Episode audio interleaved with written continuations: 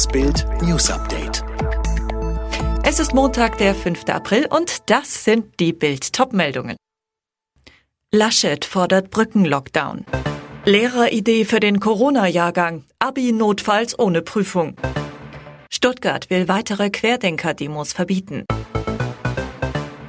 CDU-Chef und NRW-Ministerpräsident Armin Laschet will für den April einen neuen Brückenlockdown einführen. Damit müsse die Zeit überbrückt werden, bis viele Menschen geimpft seien. Im Mai oder Juni könne man dann in eine andere Phase übergehen, sagte Laschet nach dem Besuch eines Impfzentrums der Städteregion Aachen. Außerdem will Laschet den bislang für kommenden Montag geplanten nächsten Corona-Gipfel mit Kanzlerin Merkel auf diese Woche vorziehen.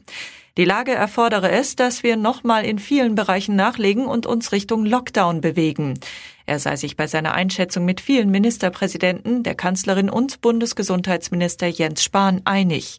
Es seien nunmehr Tempo und klare Entscheidungen notwendig. Welche Maßnahmen Laschet unter anderem fordert, dazu mehr auf Bild.de. Letztes Jahr konnten die Schüler trotz Corona noch ihre Abiturprüfung schreiben. In diesem Jahrgang könnten die Prüfungen nach dem Willen der Gewerkschaft Erziehung und Wissenschaft GEW abgesagt werden. Die Idee der Lehrergewerkschaft, mehr als ein ganzes Pandemiejahr später, Wegen der Pandemie sollten die Abiturprüfungen in diesem Jahr notfalls ausfallen wie GEW-Chefin Marlies Tepe dem Redaktionsnetzwerk Deutschland sagte. Heißt, Schüler aus dem Corona-Abi-Jahrgang sollen den Schulabschluss einfach ohne Prüfung kriegen.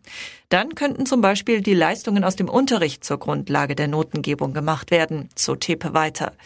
Die Kultusminister hätten angekündigt, die Abiture mit verschiedenen Prüfungsformaten gegenseitig anzuerkennen, betonte die GEW-Chefin. In Stuttgart sollen weitere Kundgebungen der Querdenkerbewegung verboten werden.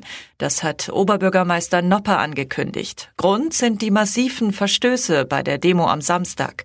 Veranstaltungen vom selben Anmelder sollen deshalb nicht mehr genehmigt werden. Auch in der Corona-Krise bleibt Bargeld in Deutschland beliebt. Es ist weiterhin Zahlungsmittel Nummer eins. Im letzten Jahr wurde sogar mehr Geld an Automaten und Bankschaltern abgehoben, vor allem zum Start der Pandemie im März, heißt es von der Bundesbank. Portugal lockert seine Corona-Auflagen. Straßencafés, kleinere Geschäfte und Museen dürfen wieder öffnen. Allerdings sollen die Menschen, wenn möglich, weiter zu Hause bleiben. Portugal hatte vor zwei Monaten die höchsten Fallzahlen in Europa. Nach einem harten Lockdown sind es inzwischen mit die niedrigsten. Papst Franziskus hat sein Ostermontags-Mittagsgebet vor allem den Alten und Kranken sowie Bewohnern von Pflegeheimen gewidmet. Gerade ihnen wolle er ein Zeichen der Hoffnung und Ermutigung senden, so Franziskus. Das Gebet wurde live im Internet übertragen. Wegen der Corona-Pandemie sind derzeit so gut wie keine Pilger in Rom.